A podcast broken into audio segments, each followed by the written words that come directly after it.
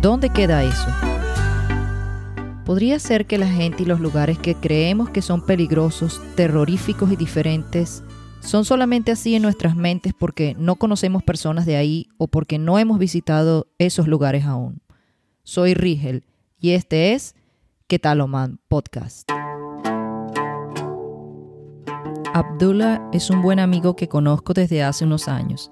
Hemos compartido en actividades del Centro Cultural Español en Mascate, la capital de Omán, además de organizar encuentros de intercambio de idioma árabe-español para quienes quieren mejorar el español y mejorar el árabe. Ahlan wa Abdullah, o mejor dicho, bienvenido, Abdullah. Ahlan wa muy buenas, Rigel. Estoy contento de estar contigo en este episodio para hablar sobre mis países y espero que sea formación valiosa, ojalá. Claro que sí, Abdullah. Gracias por estar aquí. Oman es un país del que muy poca gente ha oído hablar. Yo no sabía que existía hasta que me tuve que mudar a Oman. Pero Oman es un país fascinante.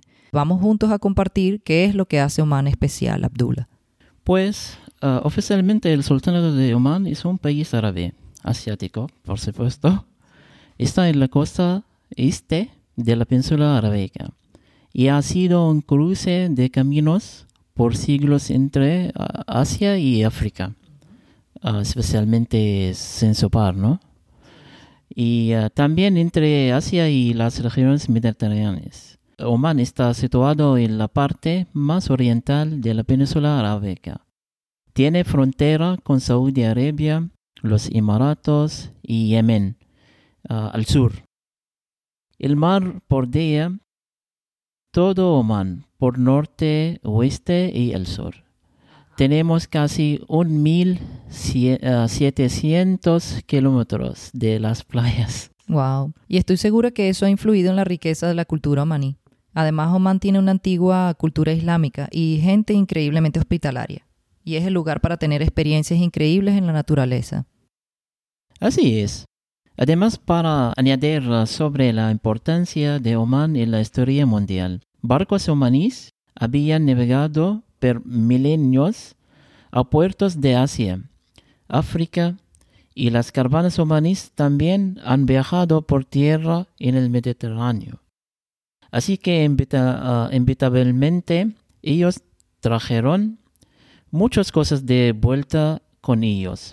Históricamente, las caravanas eran la forma de desplazarse de los pueblos nómadas y la forma de realizar el comercio a larga distancia. ¿Y qué tipo de cosas comercializaban, Abdullah? Bueno, todo el mundo ha escuchado hablar del incienso por supuesto. Es el más famoso producto de Oman antiguo, ¿no? Ah, porque esta tiene relación con los Reyes Magos. Sí, los tres Reyes Magos en el nacimiento de Jesús, uno de ellos trajo esta resina, que es el incienso, como regalo, y hasta ahora es utilizado en las iglesias. El incienso más fino viene de Oman, así que quién sabe, uno de esos Reyes Magos pudo haber sido de aquí. Uh, posiblemente. Otro personaje famoso es Sinbad, el marino, que pudo haber sido omaní también. Sí, yo recuerdo de niña haber eh, leído cuentos de Sinbad el marino, pero no me imaginé que iba a ir a vivir en la tierra de Sinbad el marino. Pero ¿qué hay acerca de Oman hoy en día, Abdullah? Cuéntanos más de Oman para que las personas que hablan español y no conocen nada del sultanato y el Medio Oriente se hagan una idea de lo que se pierden. es una nación muy diversa, Rigel. Por cierto, gracias por la oportunidad de dar a conocer el sultanato. Para quien nunca ha escuchado hablar de mi país o no saben qué imaginarse la vida en el Medio Oriente. No hay de qué, Abdullah. Y por supuesto, este podcast también está pensado para los omaníes que hablan español como segunda lengua y así escuchan un poco de su país en español y quién sabe, quizás se animen y vengan como invitados a mi podcast. Uh, el carácter de los omaníes uh, está muy tranquilo. Oman también es un país uh, neutral. El último sultán tenía visión para la relación con todo el mundo y él no quiere en este tiempo interferir en cualquier los, entre los países ni guerras también. El presidente de Oman en los últimos uh, 50 años, que él uh, hizo mucho trabajo y de las obras para desarrollar el país y hacer uh, uh, educaciones, uh, turismo y industrial y etc. Pero cuéntanos, Abdullah, ¿por qué te dicen Juanito? Ah, hay una historia. Está relacionado con uh, mi locura del fútbol. Ah, cuando era niño, ah, mi favorito jugador era un ah, jugador argentino que se llama Juan Román Riquelme. Uno de mis amigos me llamó Juanito como él, ¿no?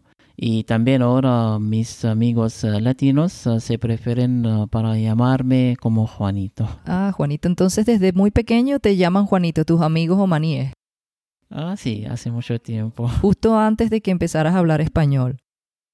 Sí, esta es la primera razón para aprender el, el. Pero volviendo al tema de la diversidad de Omán, estoy de acuerdo contigo. Además, Omán no es solo un país exótico de interés para los que vienen por turismo. Una de las cosas más resaltantes es la, la amabilidad de la gente. Sí, es así. La gran mayoría de la gente cree erróneamente que solo hay desiertos aquí.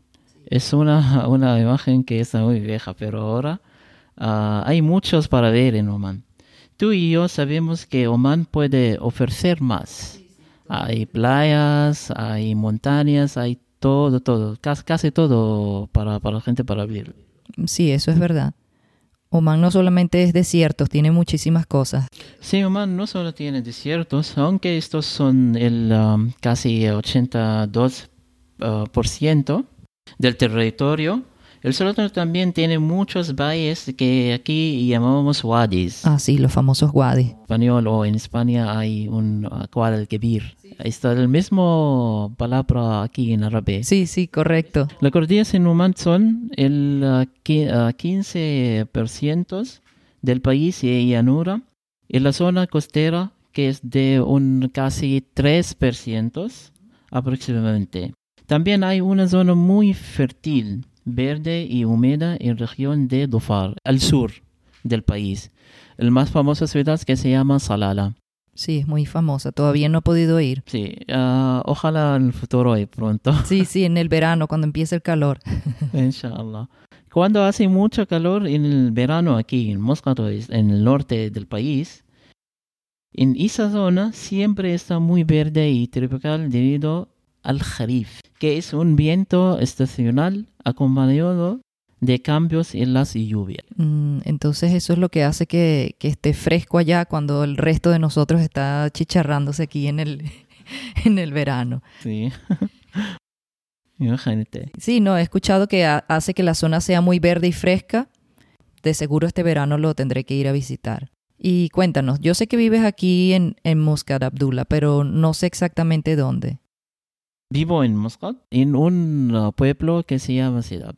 Es un pueblo pequeño uh, cerca del mar. Me gusta el pueblo porque es muy bonito, está rodeado de montañas. Sí. ¿Cuántos habitantes hay en, en Sidab? Sidab es un pueblo, ah, como le dice antes, ah, cerca del mar, entonces ah, la mayoría de los habitantes son pescadores y casi o menos 20.000 ah, habitantes que viven en Sidab. ¿Tú sabes algo de pesca, Abdullah, de casualidad?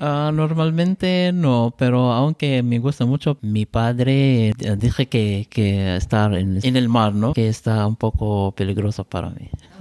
Qué bien. En Oman la gran mayoría de la gente que vive en Muscat y trabaja aquí generalmente vienen de otro pueblo, otra ciudad y los fines de semana viajan a veces muy lejos para visitar a su familia y pasar tiempo allá y después regresan. Pero felizmente tú vives cerca y no tienes que viajar tan lejos. Puedes ir todos los días si quieres a Ciudad porque estás cerca. Sí. Sí, aunque te- tengo muchos hermanos y hermanas, ah, somos ah, muy gran familia. ¿Cuántos hermanos y hermanas tienes? Eso no te lo pregunté. Trece. Wow. Sí, trece. trece. Sí, pero todos, todos que están, aunque son casadas o casados, pero están, quedan en Muscat. Entonces, por fin de semana, todos mis, todos mis hermanos y hermanas me visitarnos ah, con mis padres en, en Ciudad. ¿Qué número eres tú? ¿El número uno, el número ocho, el número trece? Seis. Abdullah, tú hablas muy bien español, por eso es que me estás acompañando hoy aquí en este episodio. Pero cuéntanos, ¿cuántos idiomas se hablan en Oman? Oficialmente se habla el árabe. Este es el idioma oficial de los omaníes. Pero además hay uh, muchas personas hablan uh, también urdu y swahili y hindi y persa. Y al sur hay uh, idiomas como mahri o japanés para, para la gente de las mon montañas. Y ellos hablan también árabe, me imagino. Aparte de esos idiomas. Todo, toda la gente que hablan y uh, cada zona tienen, tienen sus idiomas porque hay relaciones de un, un, país alrededor, como, como Irán o India o Pakistán. Cierto. Y el Swahili también en el, pasado, que esta era una parte del sultanato de Oman. ¿Y tú qué idiomas hablas, Abdullah? Además de español, que hablas muy bien. Um, gracias. Uh, yo hablo además uh, inglés y árabe y uh, he intentado que aprender francés, pero quiero que enfocar en el español. En Oman es muy fácil vivir sin hablar una palabra de árabe porque los omaníes hablan muy bien inglés. ¿Y desde cuándo hace que hablas español y dónde lo aprendiste, Abdul? Uh, inicialmente uh, empezó, empezó a aprender en el internet y con mis amigos uh, extranjeros, de, especialmente latinos, porque me gusta mucho Latinoamérica. Y, y luego empezó en un centro cultural que está aquí en Muscat. ¿Y has visitado España? ¿Conoces más de la cultura hispana y latinoamericana? Sí, uh, he estado en, en España uh, para casi tres veces y para pasear y uh, a gastar mis vacaciones en esos tiempos. Andalucía y Cataluña y Madrid también, y alrededores como Aranjuez y Toledo. Sí, y en 2018 estuve en Argentina también. ¿Te fuiste lejos? Sí, un poco. Tengo amigos uh, argentinos que viven aquí también en Muscat y colombianos y muchos uh, latinos. ¿Cuánto tiempo estuviste en Argentina? Casi 45 días. Bastante tiempo. Estuve en, uh, en, en Ushuaia, en Patagonia y um, por supuesto, Buenos Aires. También me, me, dijiste que eres fanático de fútbol. Sí, esta es la primera razón que me aprendí lengua y también viajar a Argentina, porque soy fanático de Boca Juniors, el club argentino. Y en este viaje he estado en el, en el cancha del, del Boca Juniors para ver el partido super clásico entre River Plate y uh, Boca Juniors. Entonces era un, un, momento muy especial para ti. Sí, una experiencia Juanito muy estaba en su ambiente. Sí, sí exactamente. Qué bien. Bueno, yo no soy muy fanática del, del, fútbol, tengo que confesar, pero siempre me impresiona cuando voy aquí a caminar en la playa, en Shati o en el Kurum, en todas partes, en realidad no man, en las tardes siempre hay hombres, chicos jugando en la playa, no hay ni un espacio disponible, todo se aprovecha. Y aunque parece que solo una pasión que comparten los hombres, recientemente me sorprendí porque un amigo maní me envió una invitación para formar parte de un equipo de chicas de fútbol, pero fútbol de sala. Sí, sabes que, Regel, uh, aunque uh, hay pasión eh, aquí en Oman sobre el fútbol, pero nuestro, uh, nuestro um, equipo o selección de selección nacional no hizo bien para las clasificaciones del, de la Copa Mundial, pero en la playa tenemos un buen y fuerte y muy famoso equipo nacional, sí, selección nacional, que uh, les se ganó uh, dos veces el torneo del Asia y cualificaron dos veces a la Copa Mundial de fútbol de la playa no es una sorpresa, me alegra porque tanta gente practicando fútbol en la playa tienen que ser líderes en eso. Sí. Y también uh, sobre el fútbol de la sala de las mujeres, es algo nuevo aquí en nuestro país, pero uh, ahora uh, cada club en, en nuestro país tiene que um, empezar o hacer un equipo de las mujeres para tenemos en el próximo año una, li- uh, una liga de las mujeres. Sí. Bueno, quizás me voy a meter en ese, en ese equipo. Quizás me puede ayudar un poco con el árabe. Puedes probarlo, está bien también, es una oportunidad para ti que aprender el árabe. Sí, sí, así es más fácil aprender cuando lo haces y lo escuchas y ves qué es lo que está sucediendo. Vamos a, a enfocarnos otra vez en, en Oman. Cuéntanos, ¿cuál es la moneda La oficial? moneda de Oman es el real omaní y tiene valor de casi 3 dólares por un real y ah, casi ah, 2 euros 14 centos. Todos los billetes tienen la cara del último sultán, Sultán Qaboos bin Said. Pero hay nuevos ah, billetes que no he visto todavía, pero tienen la, la imagen de su ma- majestad Sultán Haytham bin Tariq al Said. Cuéntanos un poco de la religión, Abdullah. ¿Cómo sabes, eh, Rigel? La religión eh, predominante es el Islam en general en Oman. Pero los omaníes se practica el eh, ibadismo. Ibadismo es un rama de las eh, ramas del Islam, eh, ¿sabes? Hay eh, shiat, hay eh, sunnis también en el mismo.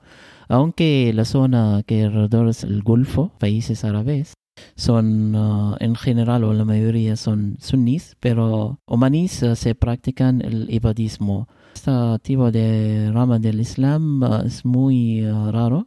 En, en el mundo árabe solo existen en Libia y uh, Tunisia y Algeria.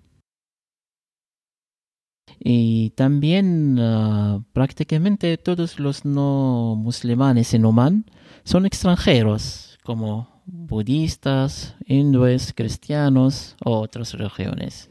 También hay varias iglesias cristianas, ¿no? Sí, hay dos, ah, hay dos en, en Muscat y en Sohar, porque am, ah, la mayoría de los cristianos que viven en ah, las ciudades ah, grandes como el capital Muscat y el Sa- Salala o Sohar. Y también tenemos, am, tenemos casi, ah, casi dos templos hindúes. Uno de ellos tiene más de 100 años. Sí, en Muscat. Bueno, yo he ido a la zona donde están varios de esos templos. Y de hecho he ido a un par de iglesias católicas aquí en Mascat en Navidad. Bueno, también en otras ocasiones. De hecho, hasta fui un par de veces a misa en español. Oman es un país donde las personas de todas las religiones habitan sin ningún problema. Entonces eso es algo bastante valioso. Y hablando un poco de- del gobierno y de la política de Oman, ¿cómo funciona? El jefe de Estado y de gobierno es el Sultán Haytham, Su Majestad el Sultán Haytham bin Tariq al Said, gobernante hereditario que elige un gabinete que lo asiste. Las funciones de sultán son las de un monarca ah, absoluto, ¿no? Como lo sabes, ah, su familia real ah, se controló en Oman casi 300 años ahora. La familia de sultán ah, de, de Al Said. ¿Cómo funcionan las gobernaciones, Abdullah? En el pasado, los gobernadores no tenían mucho poder para decidir sobre proyectos y desarrollar uh, sus zonas y gobernaciones. Pero ahora cada gobernación tiene los servicios para la gente y no tienen que ir a la capital para tener esos servicios. Están más descentralizados. ¿Es algo que cada cuatro años o algo así sucede? No, esto es durante elecciones para la- el Parlamento, que le llamamos Majlis al-Shura, aquí en Oman, en árabe. Majlis al-Shura. Los gobernadores los elige el sultán. Ahora háblanos un poco del territorio del sultanato de Omán. Ah, Oman tiene un extenso territorio, tiene aproximadamente 300.000 kilómetros cuadrados. Para hacer más fácil la referencia, el tamaño de Oman es como tres veces y un poco más que el tamaño del territorio de Portugal. Y la mitad y un poco más del tamaño del territorio de España. Poco más grande que Italia, pero con el contraste de que hay 60 millones de habitantes en Italia y en Omán nada más somos 4 millones 500 mil. Y es por eso que aquí nos conocemos casi todos, al menos en Muscat. Pero de esos 4.500.000 habitantes, ¿cuántos son omaníes? La población de Oman, uh, tiene alto porcentaje de emigraciones. casi 45% de la población es extranjera. Casi la mitad del país. Aunque es posible que así cambien un poco por la situación de la pandemia de coronavirus, ¿no? Hay muchos extranjeros que se van y regresan a sus países. La población omaní es relativamente pequeña y la economía impulsada por el petróleo atrajo a muchos inmigrantes. La gran mayoría de los inmigrantes son hombres de India, Bangladesh o Pakistán alrededores, ¿no? Ah, como trabajó, trabajó en construcciones porque este tiempo no había caminos, eh, sí, escuelas o hospitales, todo, ¿no? Sí, el país estaba empezando de cero prácticamente. También um, hay filipinos, uh, gente de, de Sri Lanka ¿no? asiáticos y también latinos como, como ingenieros de las empresas uh, petróleo, como los venezolanos, colombianos también, españoles también, hay muchos ahora, y uh, gente de Estados Unidos y otros países. También tenemos trabajadores Ah, especialmente en educación, sector, sector educación, ah, que son Egipto o Jordania y sudanís también. Sí, hay bastante diversidad en nacionalidades. Al llegar aquí había una comunidad latina bastante grande y hay muchísimos españoles también. Y bueno, todo, todo ha cambiado un poco con, con la situación de COVID y eso ha afectado obviamente también la economía de Oman. Si esperemos pronto, cuando todo mejore, puede reactivarse el turismo nuevamente. Oman tiene una cultura muy cautivadora y tiene bastante potencial. ¿Y en qué se basa la economía de Oman, Abdullah? en el comercio, pero también en la industria petrolera, pescadería, turismo y que lamentablemente ha sido afectado por la pandemia. ¿Y tú, Rigel? ¿Cuándo sales de Muscat? ¿Qué parte de Oman te gusta más visitar? Eso es una pregunta difícil porque me gusta visitar muchas cosas y bueno, aquí mismo en Muscat o Mascate voy a hacer senderismo muchas veces y me siento como si estuviera en el medio de la nada. Me encanta ir al desierto, también me gustan mucho los wadis y las montañas. Cuando hace mucho calor, en las montañas siempre hace una temperatura bastante agradable. Y la verdad es que siempre que sea al aire libre y hay naturaleza, me gusta. Y de eso hay bastante oportunidad en Oman, especialmente de acampar en lugares bonitos y remotos. Gracias Abdullah Shokran Gazilan. Aprecio el tiempo que me das para hablar de Oman en español, con el episodio número uno de ¿Qué tal Oman? Afwan, uh, gracias para ti, um, para invitarme, para estar contigo y hablar sobre Oman. Muchas gracias y um, nos vemos. Más salama. Más, salama. Chao. Chao. Aprende más de Oman a través de las voces de su gente, suscribiéndote en Apple Podcast, Spotify, Stitcher, Google Podcast, Anchor, SoundCloud y en donde puedes encontrar podcasts. Este podcast es producido y editado por tu anfitriona, Rigel. Me despido con la canción Athatum, la versión omaní de la popular canción Despacito del actor omaní Muhammad Al-Lawani.